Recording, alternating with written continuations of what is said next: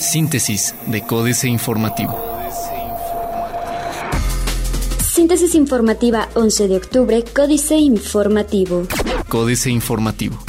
Denuncia alcalde de Colón intento de extorsión por parte de presunto grupo criminal de Jalisco. El alcalde de Colón, Alejandro Ochoa Valencia, reveló en la entrevista con Códice Informativo que hace unos días fue víctima de un intento de extorsión por parte de presuntos integrantes de un grupo criminal de Jalisco. Recibí unas llamadas de extorsión de un cártel de Jalisco donde me piden una cantidad económica por la vida de tu servidor o de mi familia, reveló en entrevista telefónica. Dijo que esta noche fue interceptado por una camioneta con placas del Estado de México a la altura de la zona de Candiles, en el municipio de Corregidora, en la que iban dos sujetos que se identificaron como agentes federales.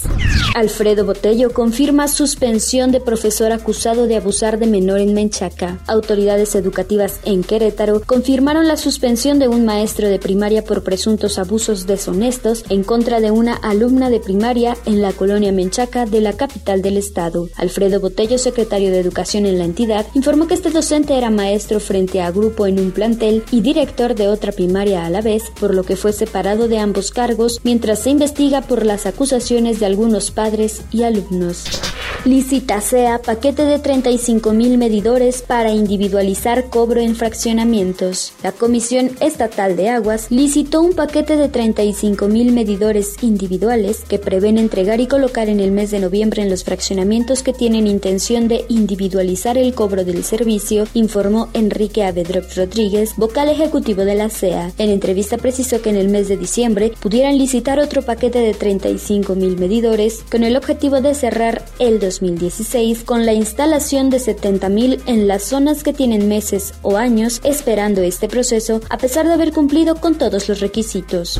Programa de transporte escolar gratuito en Querétaro a finales de este mes. Será a finales de este mes cuando arranque la primera etapa del programa de transporte escolar gratuito con dos rutas, esto debido a varios detalles en lo que actualmente se trabaja. Así lo dio a conocer el secretario capitalino de Movilidad, Mauricio Coburquiza.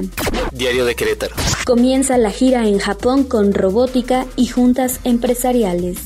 Alcalde de Colón escapa de la federal, se atrinchera en un departamento tras altercado en el que habría mostrado un arma. Alejandro Ochoa Valencia, presidente municipal de Colón, pasó la noche oculto en un departamento del fraccionamiento Condesa Cimatario en el municipio de Corregidora para evitar ser detenido por presunta aportación de arma prohibida, resistencia a la autoridad y amenazas hechas contra policías federales. El alcalde se enfrentó con los agentes por un incidente de tránsito ocurrido en la avenida Candiles al circular a bordo de una camioneta suburban blanca en la cual iba consumiendo bebidas alcohólicas marca New Mix en compañía de una mujer identificada como Laura e ir escoltado por otro auto modelo Sierra. Aeronáutica crecerá este año solo 10%. Es líder el Parque Industrial Querétaro. Plaza de Armas. Retomaré la CTM, dice Llamas. Una carta firmada por Jesús Llamas Contreras, secretario general de la CTM Querétaro, fechada el 5 de octubre de 2016, pero entregada hasta el día de ayer en las oficinas de la central. Confirma lo publicado en este espacio ayer cuando le dije que a un año de haber asumido la dirigencia, José J. Cruz Araujo Ávila, el cuarto secretario general en medio siglo, enfrenta una lucha interna derivada, al parecer, de la afectación de intereses. Exige Maya a Pancho probar fin de boquete.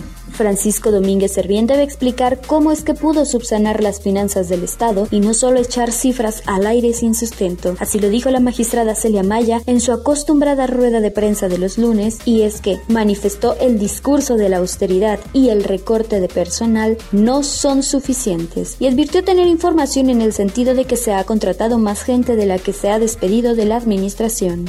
El corregidor. Querétaro será sede del Foro Internacional de Energía México. El jefe de la oficina de la gubernatura, Luis Bernardo Nava anunció que el 23 y 24 de noviembre Querétaro será sede del Foro Internacional de Energía México. Detalló que este foro congregará a un sinnúmero de expertos, funcionarios públicos, así como a altos directores de empresas relacionadas con diversas fuentes de suministro energético. Instalarán cámaras y botones de pánico al transporte público. Ley inmobiliaria entrará en vigor hasta 2017. Advierte Eric Salas que no habrá rescate financiero a municipios. Noticias.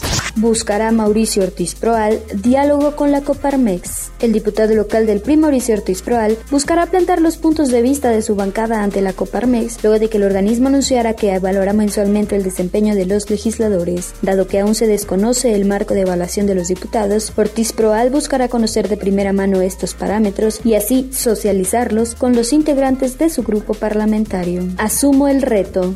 Se planea un parque fotovoltaico en 100 hectáreas. Reforma. Construyen 2.750 deuda al fisco. Más del 2.750 empresas relacionadas con el sector de la construcción de obra pública e ingeniería civil están exhibidas como deudoras del Servicio de Administración Tributaria. Se trata de compañías que promueven y desarrollan diversos servicios que van desde la construcción, remoción y mantenimiento de calles, banquetas y otra infraestructura pública hasta la renta de grúas o equipos de telecomunicaciones. Paran deudas refinería.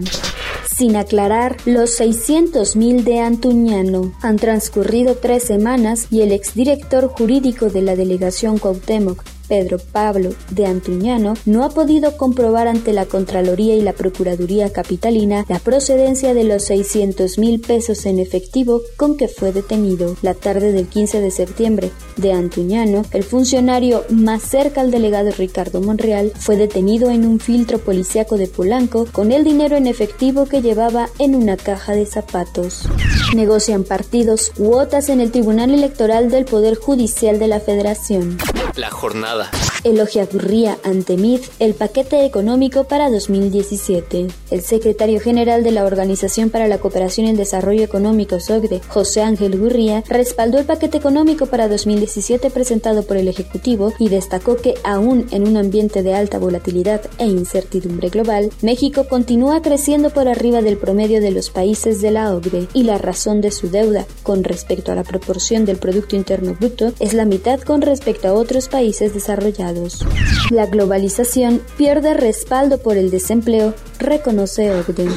Crédito de nómina, clave para bancos. Pese a que los bancos en América Latina enfrentan condiciones económicas poco favorables, el crédito al consumo, que representa un producto crediticio importante y ha demostrado ser un motor para el crecimiento del crédito durante los últimos años, se mantendrá como un factor clave para las estrategias de negocio de los bancos en América Latina durante 2016 y 2017, aseguró la firma financiera Standard Poor's. Lanza BBVA Bancomer un fondo de inversión de capital de riesgo. Excelsior. Peso amplía avance por el debate de Estados Unidos. Carstens nos explicó los tres temas económicos que más le preocupan. Para Agustín Carstens, presidente del Comité Monetario y Financiero del Fondo Monetario Internacional y gobernador del Banco de México, sin duda hay algunas señales de preocupación en la economía mundial y quizá la más severa es el hecho de que, ya después de la crisis, que inició en 2008-2009, el fondo tiene que seguir revisando sus pronósticos de crecimiento a la baja. Mezcla mexicana se vende en 42.50 dólares al inicio de semana. Internacional. Ganancias en Wall Street. Inicia guerra entre Trump y republicanos. Reforma. La carrera de Donald Trump entró ayer en una espiral de pronóstico reservado después de que el republicano de más alto rango en el país, Paul Ryan dijera que ya no lo defendería públicamente ni haría campaña con él, con las más recientes encuestas mostrando una fuerte caída tanto a nivel nacional como en estados claves frente a su rival demócrata Hillary Clinton, Trump atacó el anuncio de Ryan vía las redes sociales solo un día después de un segundo debate en el que logró recuperar cierto terreno. Expresidente Ollanta Humala será investigado por presunto lavado de activos contra su esposa Nadine Heredia. Michael Temer confía en que el Congreso aprobará propuesta de límite al gasto público. Otros medios. Por esta razón, no te conviene comprar un celular nuevo. Excelsior. De acuerdo con Olaf Cano Álvarez, director comercial y cofundador de Cellphone, el valor de mercados de teléfonos celulares en México es de 150 millones de dólares. Sin embargo, la venta de móviles usados no está regulada en nuestro país. Por lo regular, todos los tratos se dan entre particulares, asunto que implica algunos riesgos, pues puede resultar que el dispositivo no se encuentre en buen estado o que no funcione como debería. Cellphone es una plataforma web que compra y vende teléfonos usados, su principal diferenciador es que ofrecen garantía. Ahora R2D2, el Android de Star Wars, te preparará el café. Suspende Samsung la producción de su celular inteligente Note 7 por el riesgo de incendio. Huawei busca a millennials, llega el smartphone Honor 8. Financieras. Dinero, midiendo la devaluación con las hamburguesas, Enrique Galván Ochoa. Boogernomics fue inventado por la revista británica The Economist en 1986 como una guía fácil de entender si las monedas están en su nivel correcto. Se basa en la teoría de la paridad del poder adquisitivo. Parte del supuesto de que los precios se deben de mover, subir o bajar, acorde al tipo de cambio de la moneda. Toma como base el precio de una hamburguesa Big Mac. En Estados Unidos costaba en julio pasado 5 dólares 92.72 pesos y en México 2.37 44 pesos a 18.54 pesos el tipo de cambio. México S.A. Gurría, porrista oficial, Carlos Fernández Vega. Cada que viene a México, en su calidad de secretario general de la OCDE, José Ángel Gurría dice exactamente lo mismo en su papel de porrista oficial del gobierno mexicano en turno, desde que ocupa dicha posición hace ya una década y cuatro meses. Último responsable de las finanzas nacionales durante el sedillato, el tamaulipeco ha dedicado sus mejores piropos a los seis secretarios de Hacienda de las tres más recientes inquilinos de Los Pinos, Fox, Calderón y Peña Nieto. Capitanes. Joseph Dick, el capitán para América Latina de Gold Corp, logró una exitosa negociación con manifestantes que cerraron durante 12 días los accesos a Peñasquito, la mayor productora de oro ubicada en Mazapil, Zacatecas. Los inconformes, representantes de empresas transportistas, buscaban contratos para mover material. Políticas. Alito y Chile, jaque mate, Sergio Sarmiento. Tiene 92 años de edad, pero mantiene una intensa actividad académica. Arnold Harberger, conocido como Alito, es profesor emérito de Economía de la Universidad de Chicago y profesor distinguido de la Universidad de California en Los Ángeles. Además, participa en seminarios en Clemson, Carolina del Sur y Queens, en Kingston, Ontario, Canadá. También en las reuniones de la Alamos Alliance en Sonora, Harberger es conocido como el padre de los Chicago Boys. Competir y gobernar, Diego Valadez. Los requisitos para triunfar en una elección y para ejercer con éxito el gobierno son diferentes. Es posible que una misma persona reúna el magnetismo de un candidato y la preparación de un gobernante, pero pocas veces ocurre así. Esa distinción permite entender en parte la crisis de gobernabilidad que recorre el abanico del poder en México. La magnitud y la frecuencia de las expresiones de ingobernabilidad alcanzan tal nivel que se hace necesario explicarnos las causas para identificar los remedios. Escándalos Guadalupe Loaesa. Nunca se había visto un debate tan sórdido, decía el encabezado de la primera plana del periódico francés Le Monde. Es cierto, el debate entre los dos candidatos presidenciales del domingo por la noche no pudo haber resultado más hostil. Entre el primero y el segundo, este era el que más expectativas despertaba. No en balde fue el más tuiteado de la historia con más de 17 millones de tweets. El desacuerdo de Trump con su compañero de fórmula Mike Pence acerca de Siria fue el momento más tuiteado.